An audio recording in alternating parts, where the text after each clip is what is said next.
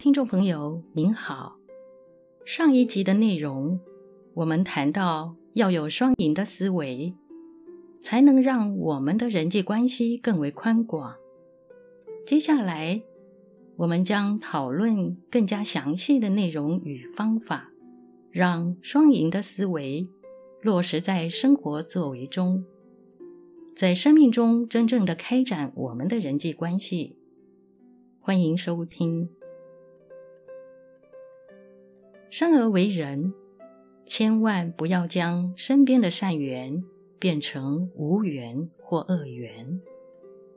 我们在生活中要观察一件事：与我们相处的人，不管我是不是喜欢他、信赖他、支持他，每当我帮忙他时，虽然不是每一次都顺利，但他总是会主动地替我设想。大家想想看，如果你能与具备这种思维模式的人长久相处，是不是会觉得很不错？同样的道理，如果你可以欣然接受这种情况，别人对你也会是同样的想法。这种双赢思维模式的人际关系才能可靠，才能实在，才能细水长流。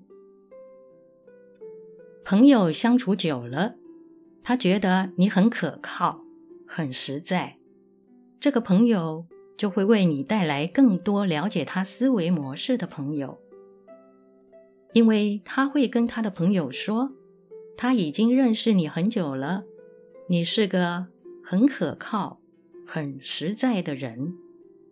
那些了解他的朋友也会觉得你真的是这样的人，如此一来，你人生的路就会愈走愈宽广，就像从一颗种子逐渐生根、发芽、茁壮，最后变成一棵大树。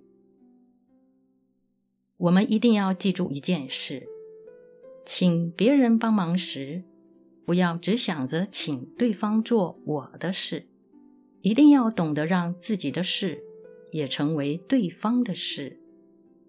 一个人做事的模式与风格，往往会影响他一辈子的成败几率。例如，有些人做事的模式，就会透露出他失败的几率非常高，成功的几率很低。但有些人这一生就会像树一样，越长越大的几率很高，中途夭折的几率偏低。一个成熟的人要守住一个原则，就是不管是不是有兴趣，或是心情如何，要明白的是，现在做的这件事情值不值得做，需不需要做，做了是不是对大家有利。如果可以，就要耐得住烦乱，不怕辛劳的耕耘下去。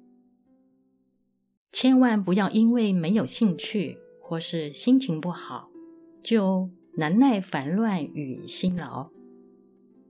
现实的人生本来就不容易，天下绝没有白吃的午餐。不要总想着我只要付出少少的，就能得到很多。若和这种心态的人相处，不论他的学历、家世、能力，聪明才智有多好，都会被他拖累。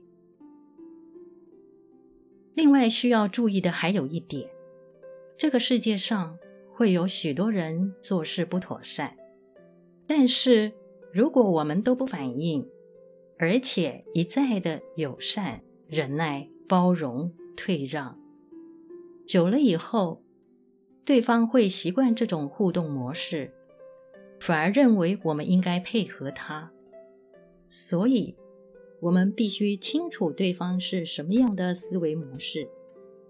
如果往来对象的思维模式已经逐渐的只想到他自己，却总是没有想到你的时候，此时你就要适时的提醒他。如果提醒了几次，他还是依然故我。那么跟这种人的相处，就必须做出妥当的判断与抉择。反之，如果提醒他，他能很快的自我纠错、自我调整、自我修正，如此也就既往不咎。因为我们的人生，不要总是往过去看，毕竟世间的因缘不会一直不变，人生终究是要向前走的。本节内容整理自二零二二年二月二十七日，随佛禅师于内觉禅林对僧众开示的部分内容。欢迎持续关注本频道，并分享给您的好友。您也可以到中华原始佛教会网站浏览更多与人间佛法相关的文章。